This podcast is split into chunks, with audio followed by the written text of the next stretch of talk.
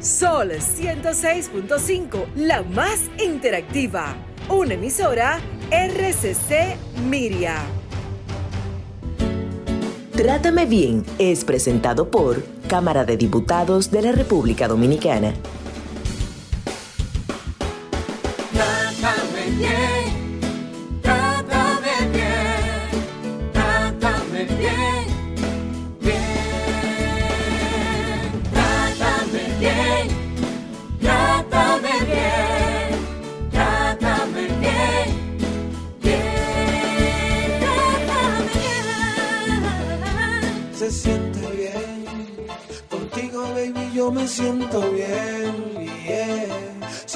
Si tú te sientes bien, olvídate del mundo tú también. No te vayas en sentimiento.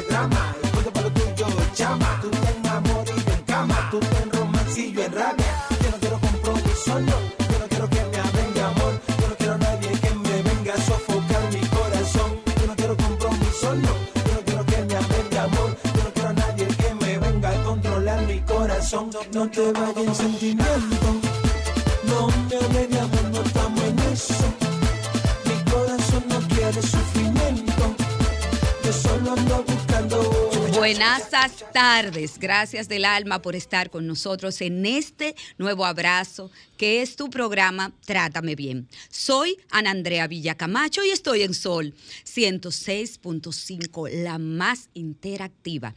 En los controles está el señor Humberto. La producción de este programa es de Jennifer Peguero. Y hoy me acompaña parte del team de Trátame Bien. Es psicólogo, especialista en terapia de pareja, especialista también en el tema de violencia machista y masculinidades positivas. Y quien no conoce ya en este país a don Víctor Medina. Don Víctor. Buenas tardes, buenas tardes. El psicólogo, varón de Trátame Bien. El aprendiz de humano. Exactamente, encantado de estar de nuevo aquí en este sábado. Eh, allá mirando a Humberto, siempre elegante y y a Ismael, y a Ismael. Ismael por el allá. Team de los controles. Y en un ambiente agradable, familiar y productivo. Desde hace 11, desde hace 11 años estamos juntos aquí. Aprendiendo aquí. Nilka, tú y yo. Sí. Y se agrega la Allende, ñapa. Y esperando y deseando eh, que por las casas estén bien, que el censo vaya funcionando. Bueno. Y que disfrutemos de este programa. Amén. Que puede ser bastante interesante. Mira, hablando de, temas que tienen que ver con la solidaridad, Víctor, queremos expresar nuestro sentimiento en esa parte a las familias y allegados de las nueve víctimas mortales eh, producto de las lluvias del, del viernes antepasado. Yo quiero que tú sepas que yo me vi en la cuerda floja también, trancada en un carro lleno de agua, que para qué te cuento. Por eso, eh, qué bueno que producción me hizo recordar eh, este, este abrazo virtual que le enviamos a todas esas familias y a todos esos allegados. Bueno, y nuestras frecuencias, Víctor, para que la gente pueda sintonizarnos, estamos en el 106.5 FM para Higüey y también para Santo Domingo, 92.1 en el Cibao, 94.7 FM para el sur y el este. Y 88.5 FM para la bella Samaná. Nos puedes seguir en nuestras redes sociales, arroba Trátame Bien Radio, arroba Sol FM, arroba Andrea B. Camacho, arroba Víctor J. Medina y, arroba Jen Peguero 30. Y hablando de la Jennifer Peguero, vamos a ver la intro Jennifer que tenemos para el día de hoy de el programa. Eric Verne, psiquiatra y fundador de la teoría del análisis transaccional, explicó los juegos psicológicos como una forma disfuncional de comunicación utilizada para cubrir necesidades de atención, reconocimiento y afecto hacia la propia persona, aunque siempre de forma negativa. Hablamos de juegos en modo de no diversión, es decir, en estos siempre se pierde, lo que conlleva tras de sí un costo emocional enorme, tanto para quien los inicia como para quien se une o participa en ellos. En este tipo de incomunicación se utilizan artilugios para manipular y persuadir al receptor, de manera inconsciente la mayoría de las veces, pero usadas de forma repetitiva hasta que aparece el resentimiento y el fracaso interpersonal. ¿Cómo se juega? ¿Quiénes participan del juego? ¿Hay un ganador o perdedor? Hoy en Trátame Bien, nuestro tema, juegos psicológicos, diversión o fastidio la respuesta de inmediato con nuestro experto en la conducta, Víctor Medina.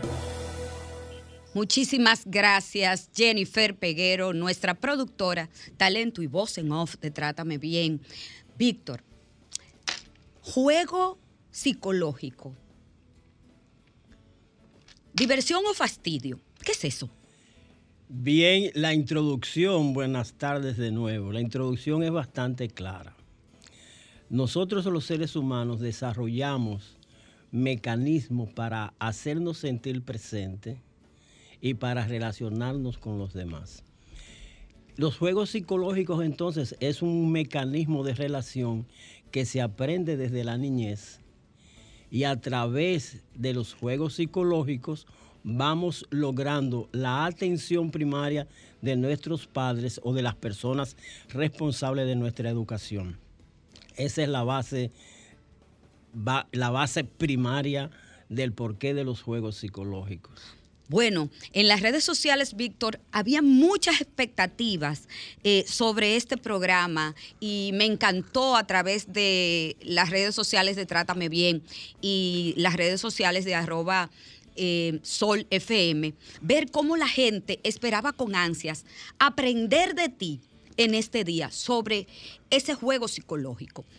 ¿Tiene algo que ver cómo, cómo son los comportamientos de la persona que está jugando?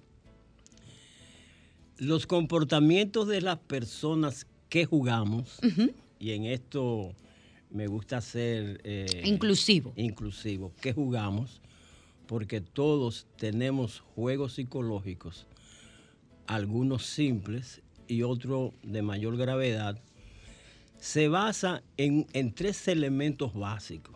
A ver. El primero es la posición existencial que tenemos, es decir, nuestra autoestima.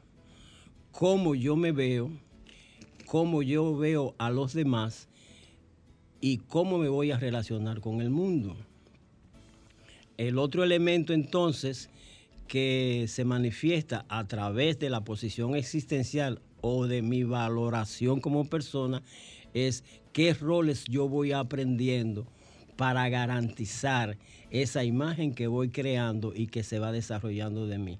Entonces ahí entra lo que hemos tratado en algunos programas del triángulo dramático. Entonces aparecen los roles de salvador, de perseguidor o de víctima. Víctor, escuchábamos en la intro que en los juegos psicológicos nunca se gana, pero que todo juego, en todo juego, hay un ganador y perdedor no. Sí, eh, como, como no hay ganadores, como no hay ganadores, entonces eh, realmente todos somos perdedores, porque es que los juegos psicológicos es otra manera también de nosotros estructurar el tiempo. Según la teoría del análisis transaccional, cuando nosotros ya nos desarrollamos y tenemos movilidad social, tenemos que cumplir este, esta, gran, esta gran pregunta. ¿Qué yo hago con mi tiempo? Esa gran pregunta. Gran pregunta. Nosotros la vamos entonces, según la teoría transaccional, de varias maneras. Comenzando por el, el aislamiento, siguen los rituales, después vienen los pasatiempos, vienen las actividades, los juegos psicológicos y después la intimidad. Entonces, fíjate, todos nosotros de alguna manera estructuramos nuestro, nuestro, nuestra cotidianidad en función de satisfacer esos elementos. Pero a ver, dime de una manera un poco llana a los que no somos profesionales de la conducta, ¿de qué van estos juegos? Los juegos van porque garantizan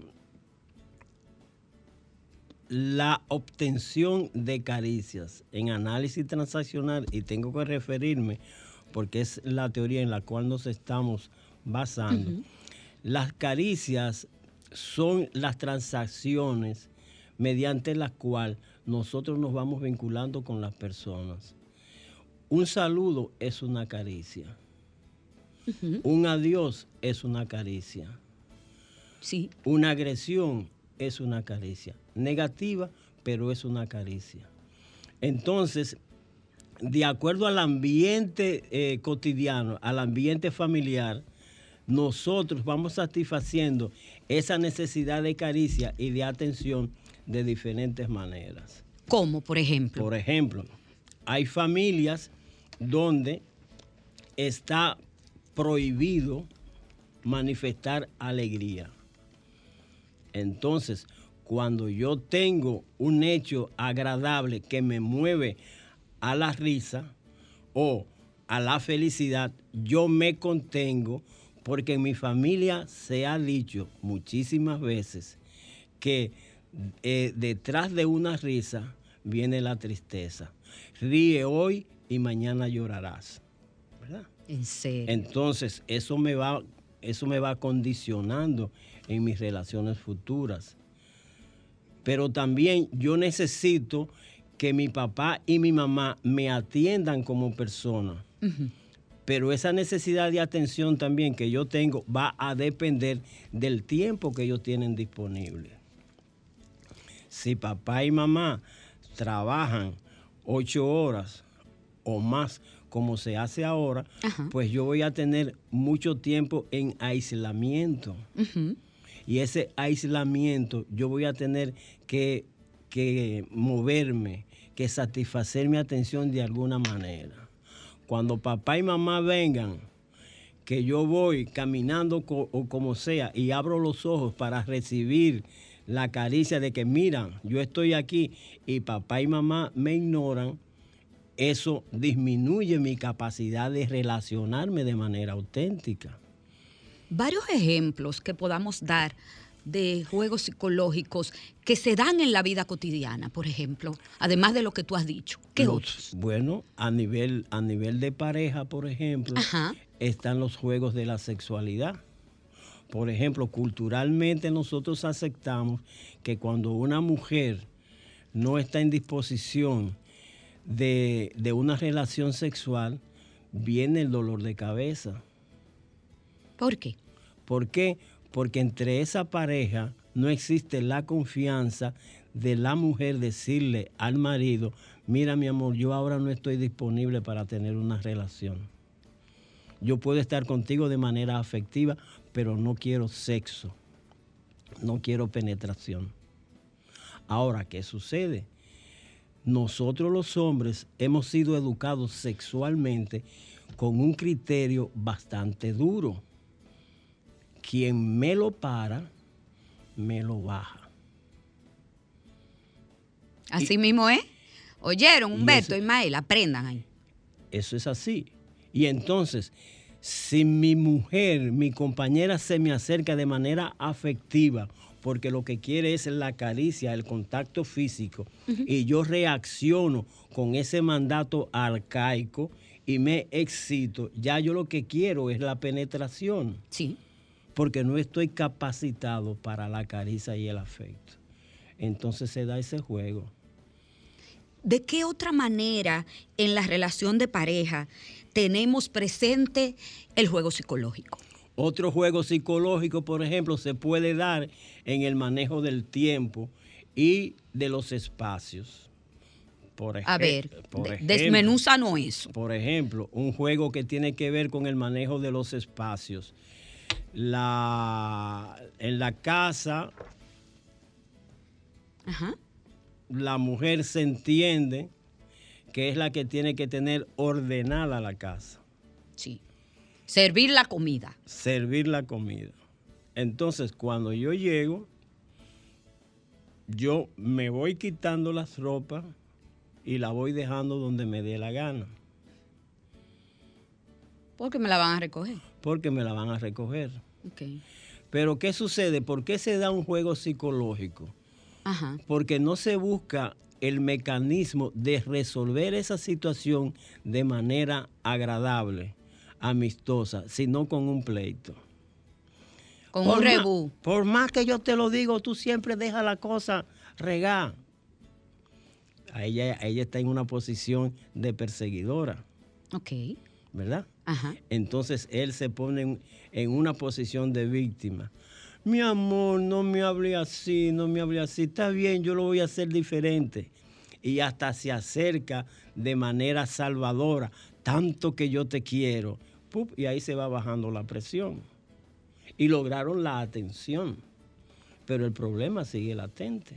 Pero en muchos hogares también se da que el hombre, cuando el hombre es el proveedor, entiende que tiene el permiso de hacer esos regueros en la casa, de hacer lo que él quiera, que le sirvan la comida y él ser un dios, porque él es que trabaja. Y ahí, ¿quién, quién entonces juega el juego eh, psicológico? Los dos lo juegan, porque para jugar se necesitan dos personas. Ahí va a llegar. ¿Quiénes suelen jugarlo? Los dos. Los dos. En la relación de pareja. Los dos, exactamente. ¿Por qué los dos? El hombre como proveedor estaría en el rol de perseguidor. La mujer como mantenida, entre comillas, estaría en el rol de víctima cuando él exige y en el rol de salvadora cuando quiere arreglar la situación. Y, con los hijos, en la relación de padres e hijos, ¿se da el juego psicológico? Claro, con los hijos se da, y por eso es que nosotros decimos, y se ve muy, eh, muy frecuente, que los hijos tienen inclinación hacia algún padre, hacia uno de los dos. ¿Hacia dónde se van a inclinar más? Hacia el padre, al progenitor, que le dé más atención que le satisfaga más su necesidad de caricia. Y cuando hablamos de caricia, no hablamos de besos ni de abrazos, sino hablamos de atención.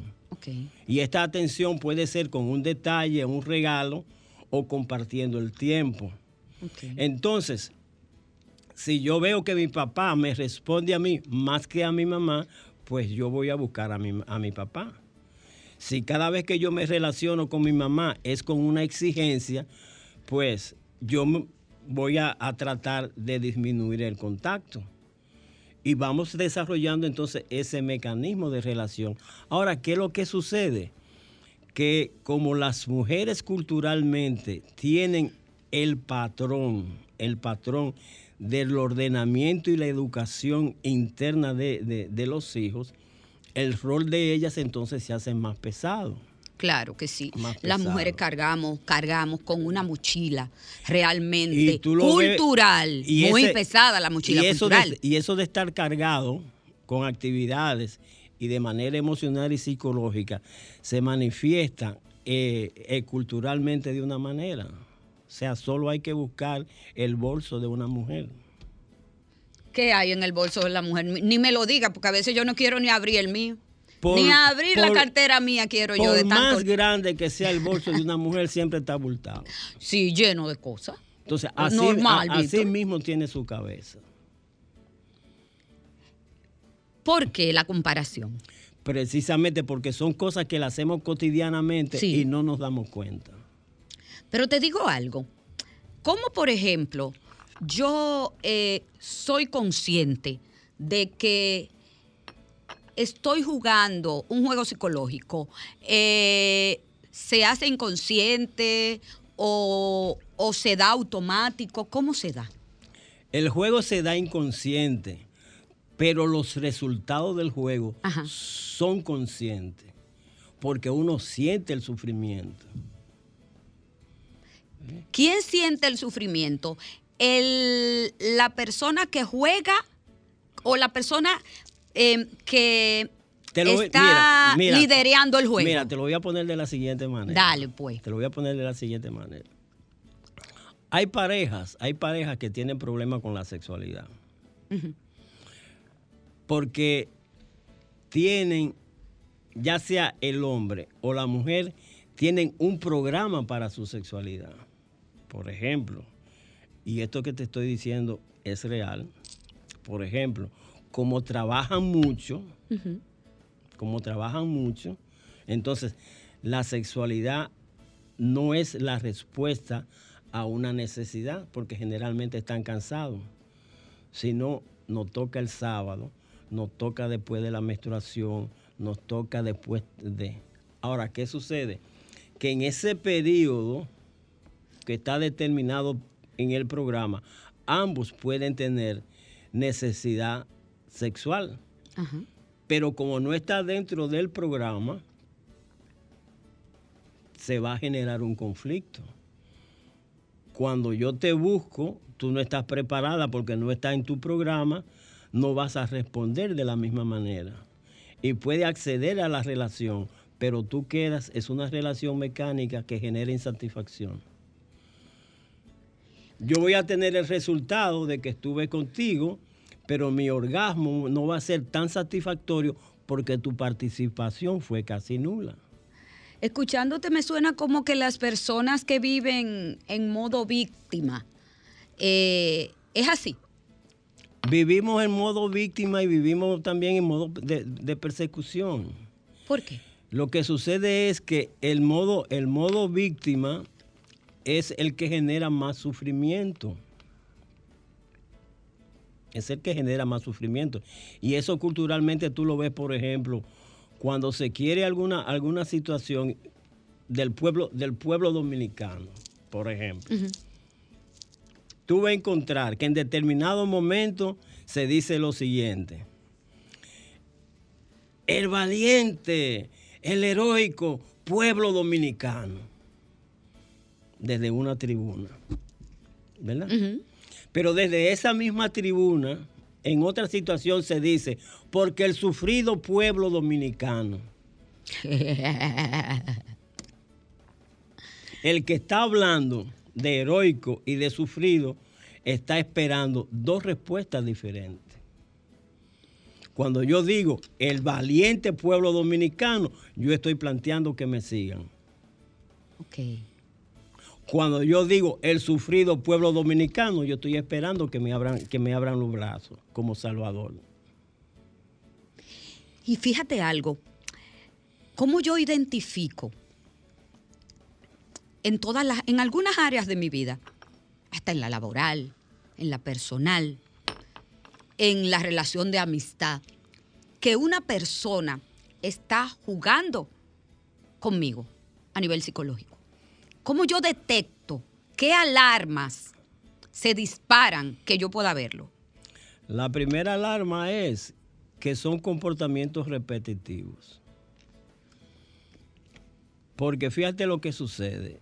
El juego parte de dos, de dos situaciones.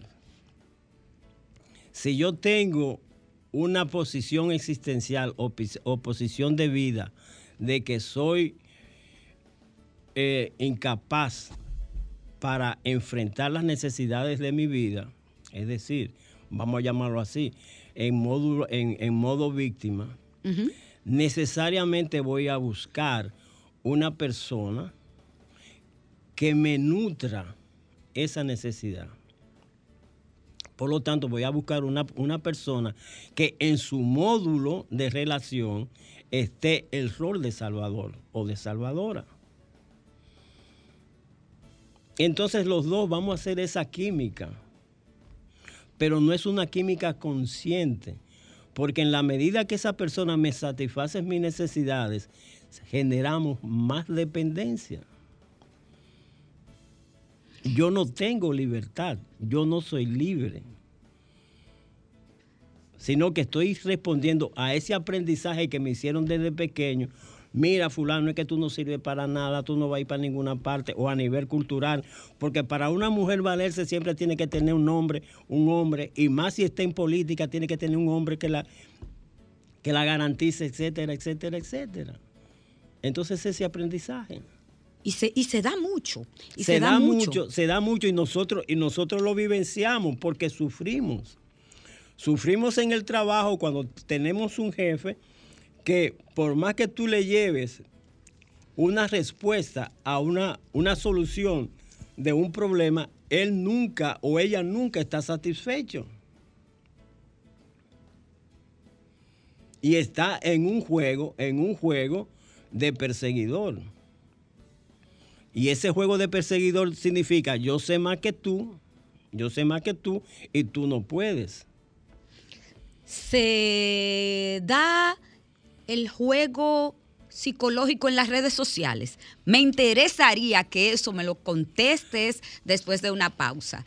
Eh, no se vaya, esto es Trátame Bien, quédese con nosotros.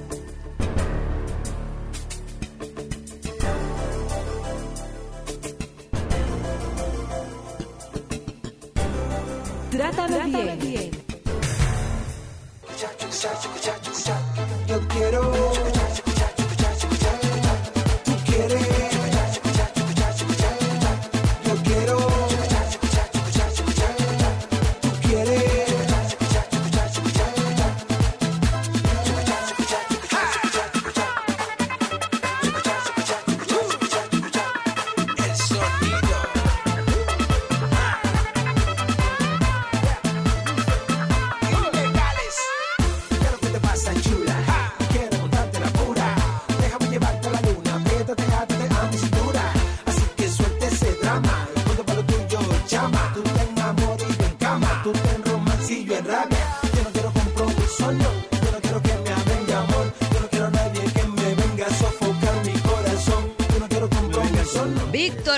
No me venga con nada de eso, que no estoy en eso. ¿Tú, tú escuchaste bien la canción? Claro, claro. Dime a ver. ¿Y para qué me busca entonces? si todo está tan claro.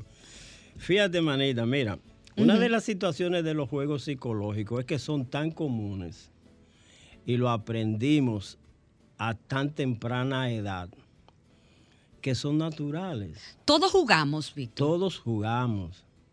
Todos jugamos en diferentes áreas y en diferentes niveles.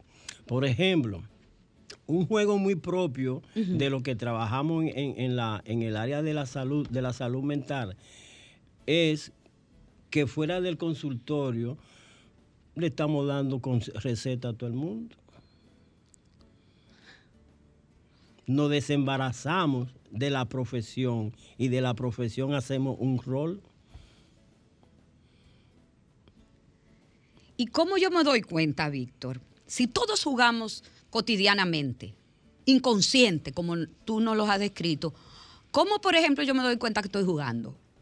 Psicológicamente. psicológicamente por la emoción que, que resulta de la, de la, del, del intercambio de informaciones. Te voy a poner, un- te voy a poner, voy- vamos a verlo de esta manera. Dale a ver, dale a Vamos a ver. ver de esta manera. O sea, en un tiempo, en un tiempo, yo tenía limitaciones para expresar mi afectividad y para relacionarme. Vivía mucho en aislamiento. Pero en mi casa somos 12 hermanos. En tu caso. En mi casa. Cuando mis hermanas tenían, recibían la visita de alguna compañera que iban, a, que, que iban a estudiar y me veían a mí con la cara, decían, oye, pero ese hermano tuyo es un perro, yo no vuelvo a ir a esa casa. Y yo me, y, y yo me fui desarrollando con esa imagen de persona fuerte, dura. Y tú ponías tu cara. Sabiendo tú que a las amigas de tu no, hermana no, no. les gustaba. No tenía que ponerla, estaba ahí. Ah, natural, o sea, tú- era, era, era algo que no, ¿Por que tú no era una pose. Porque un yo, pose. cualquier persona que llegaba, cualquier persona que llegaba, yo la veía como un, un intruso en un terreno que era mío. Y es lo que se da, por ejemplo, a, a nivel, a nivel de la familia o a nivel, a nivel de, de pareja. Que las personas tenemos un espacio como que es muy privado.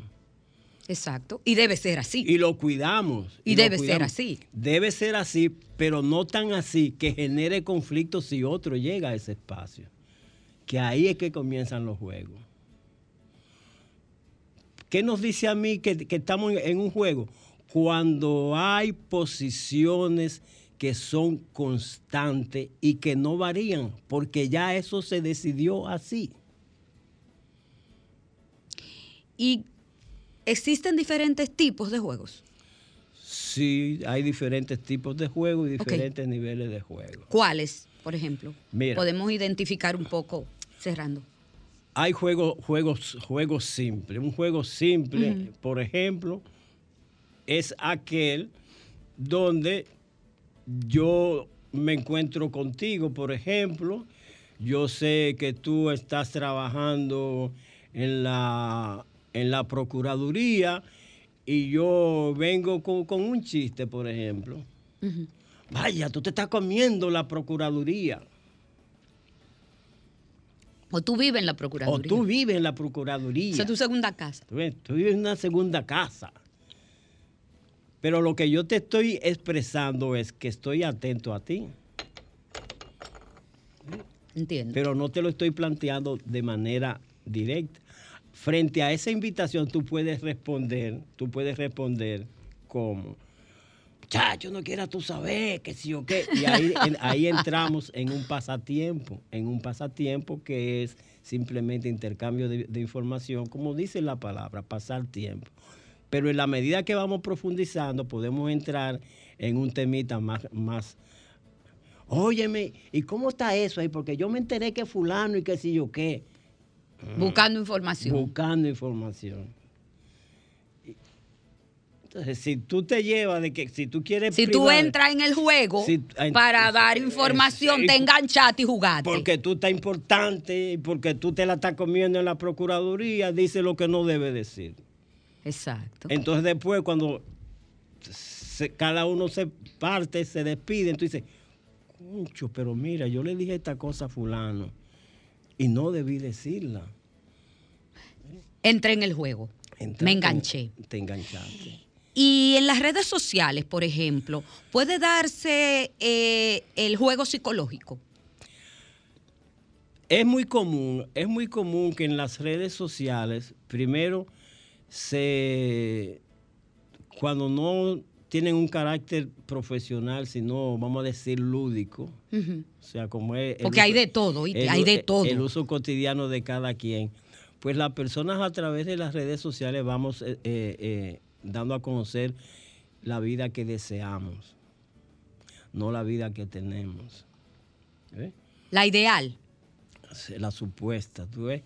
Entonces, el que no, el que no me conoce y ve, y a, a veces se falsifican la- las informaciones, ¿tú ves? ¿Por qué? Porque lo que importa, y e- y es una de las bases de los juegos, es que la persona se haga presente. A mí no me importa que tú me veas como yo soy, que sería entrar en la intimidad Claro.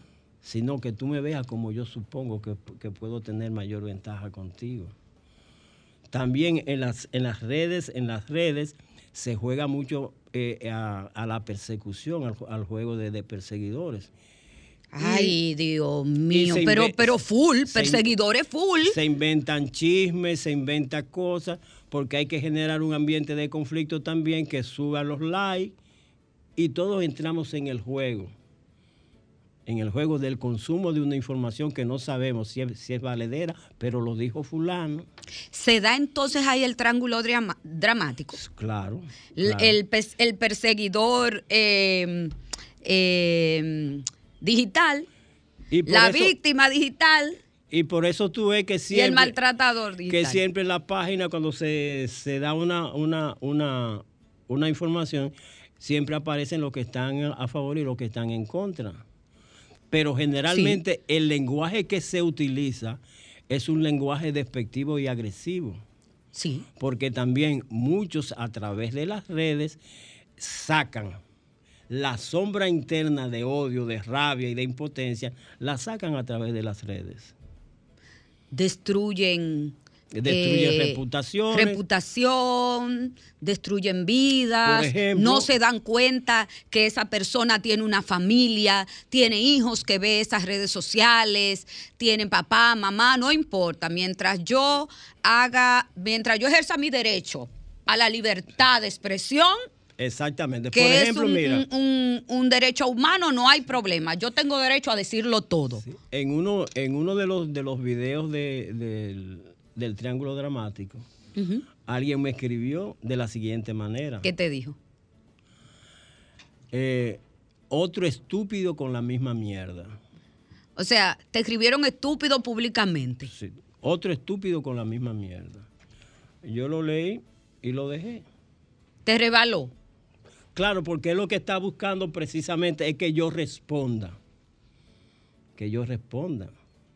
y Entonces, tú no le diste la satisfacción de responder. Exactamente. En otra oportunidad, en otro tiempo, yo me hubiese enganchado como me, me enganché en muchas otras cosas. Pero ya con la madurez y con la información, digo, no, yo sé qué es lo que tú estás buscando. Tú quieres pelear conmigo y yo no te voy a dar esa oportunidad. Porque a mí, Eso- no, me- a mí no me importa generar like en función de un conflicto. Claro que no. Claro Que no. aparezcan lo que pero hay gente, pero hay, pero hay- pero existen personas que socialmente le interesa el conflicto, ¿eh? Ah. generarlo y mantenerse en la palestra pública en virtud del conflicto. Pero claro. Porque claro, viven de eso. Porque viven de eso. Viven de eso y eso. ¿Cuáles modo. son, Víctor, los objetivos eh, y fines de, de los juegos psicológicos? En que nos enganchamos todos. Ya sabemos, todos jugamos. Objetivo y fin. Lo primero es: el juego psicológico permite un vínculo, la relación. Eso es lo primero. En segundo lugar, el juego psicológico eh, confirma un- un- una, una idea, una posición de vida, confirma un rol.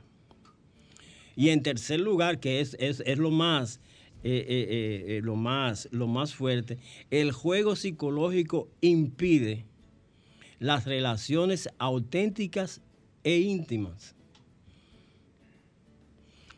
Nosotros hablamos de intimidad, pero nosotros, por toda la estructura que tenemos, por todos los miedos que tenemos, lo que menos tenemos es esa capacidad para abrirnos al otro o a la otra sin miedo, ¿Por qué ese miedo? porque existe el temor de que me rechacen porque, por, por como yo soy. ¿Y por qué Para no? que me rechacen por lo que yo soy, yo Ajá. prefiero modelarme en función de lo que se espera, Aunque así no sea. aunque así no sea. Tengo que reír cuando haya que reír, tengo que llorar porque hay que llorar, tengo que bailar porque hay que bailar. Lo que no puedo hacer es correr cuando tengo miedo, porque los hombres, los hombres machos no, no- no corren. ¿Cómo que los hombres machos no corren? ¿Y quién te dijo eso? Mueren en la pelea, eso es lo que dice la cultura. Una cosa, ¿cuántas veces, pregunto, cuántas veces quizás nos habremos sumergido y habremos participado de forma directa o indirecta en esos juegos psicológicos y no nos damos cuenta? Bueno. ¿Cuántas bueno. veces? Pila. Yo te podría decir, yo te podría, o podría decir lo siguiente, ¿cómo nos hemos dado cuenta? Cada vez que sentimos que la relación nos causó un sufrimiento, que tuvimos que hablar mentiras para lograr un objetivo, que tuvimos que dar, que hacer lo que no queríamos, porque eso era lo que se esperaba, cada vez que no somos auténticos en la expresión de nuestros sentimientos y de nuestras necesidades, estamos enganchados. Estamos enganchados. ¿Y, cómo, y, de qué otra manera? La, la manera básica es el sentimiento, es la emoción que se produce.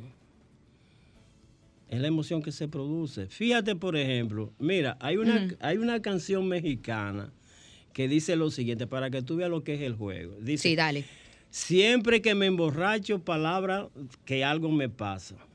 Voy derechito a verte y me equivoco de casa. Fíjate lo interesante. Siempre que me emborracho, pasa esto. Entonces, Señor, beba y no se emborrache. Para que si usted sabe que le va a pasar eso. Ahora, ¿cuántas veces nosotros en nuestras relaciones no decimos siempre, siempre, siempre esto, siempre lo otro? Sí, pasa. Ah, entonces ahí estamos metidos en un juego. Estamos metidos en un triángulo. ¿Cómo empieza el juego? ¿Cómo sigue? ¿Y qué respuestas uno puede conseguir con eso? Vamos a verlo, vamos a verlo en su, en, su dinámica inicial. Yo tengo la concepción en mi personalidad de que yo soy un hombre aburrido. ¿Verdad? Un hombre aburrido. Por lo tanto, tengo que buscar una pareja o alguien que pueda responderme y demostrarme que yo soy aburrido.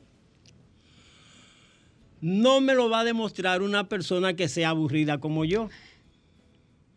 Voy a buscar una persona que sea diferente a mí, que le guste la chercha, por ejemplo, que me va a complementar.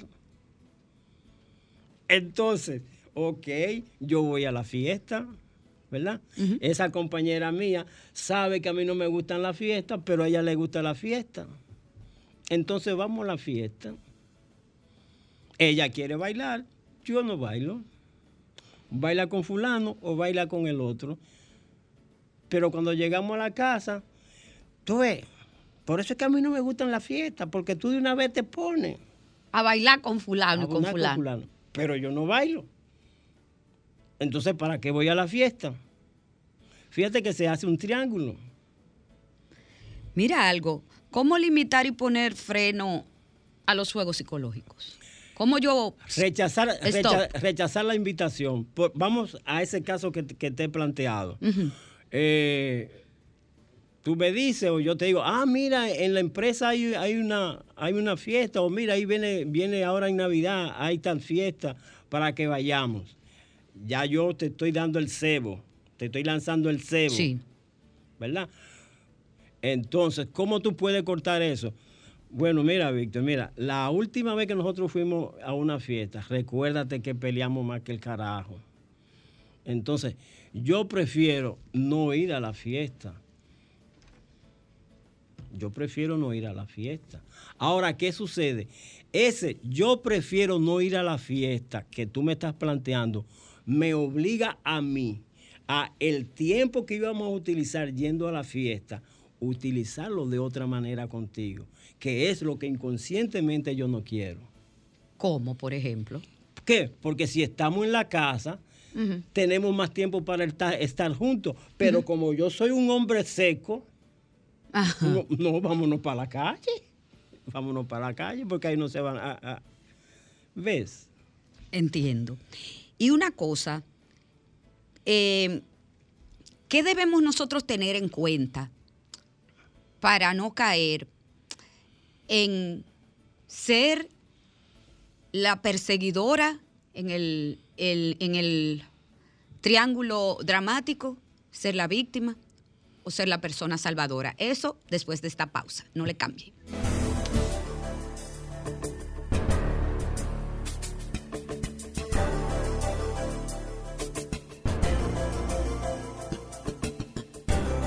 Trátame, bien.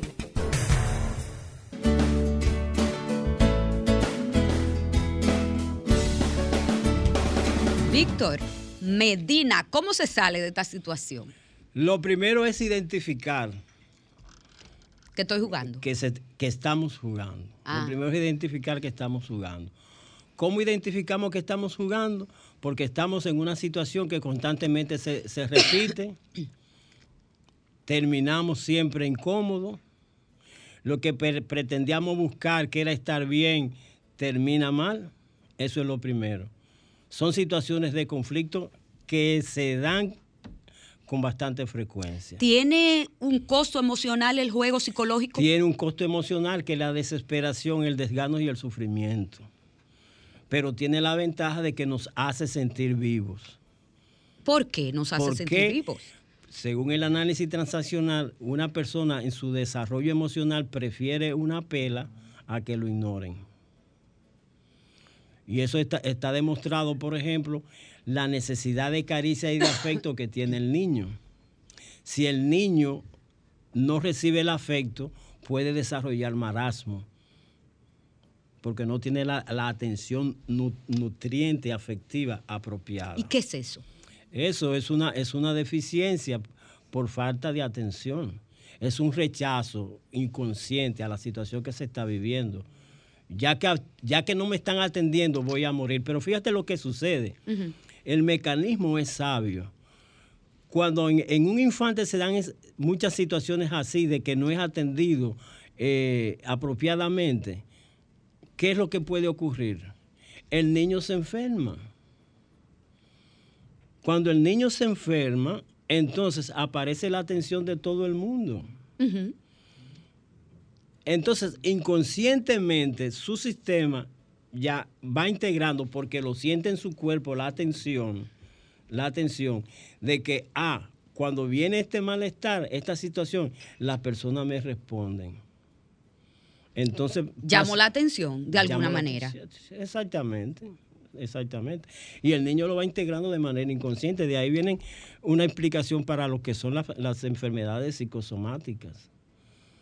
Son respuestas emocionales y físicas a situaciones que se generan en el medio ambiente para sobrevivir.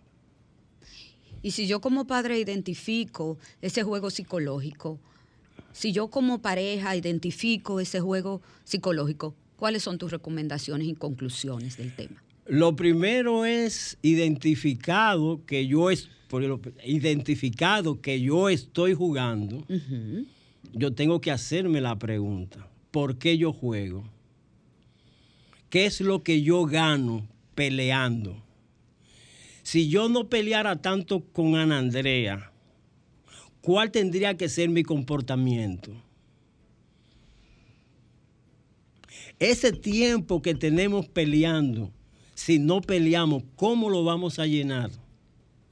Tenemos que buscarle una... una y eso es precisamente a lo que se le tiene miedo. Por eso es que siempre hay resistencia al cambio, porque los cambios nos mueven a comportamientos y valores completamente diferentes, que ponen en, en peligro toda la fundamentación con la que nos hemos desarrollado. ¿Eh? Ahí el asunto. Y después de eso, dependiendo de la gravedad, es buscar, buscar ayuda psicológica. Lo que sucede es que todos deseamos cambiar.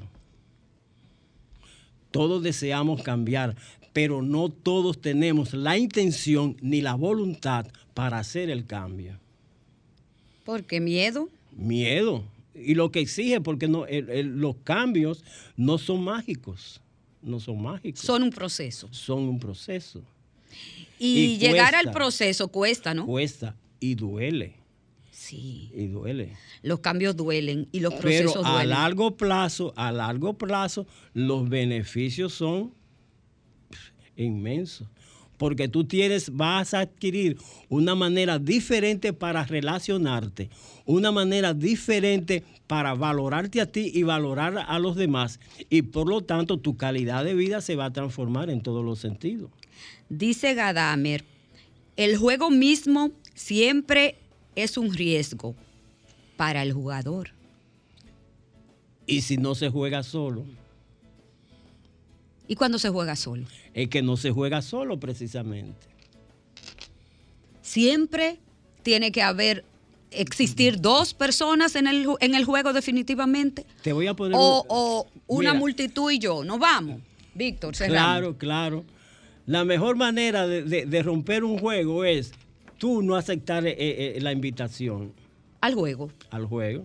y tú te das cuenta, no voy a responder, me voy a quedar calladita porque yo sé, yo sigo por ahí, vamos a terminar alándonos los moños. O él quiere jugar por ahí y yo no le voy a dar el gusto. Él quiere que yo me que yo me incomode para entonces él trae a la puerta, entonces dice, dice Jenny Berenice que los enemigos y la batalla se eligen.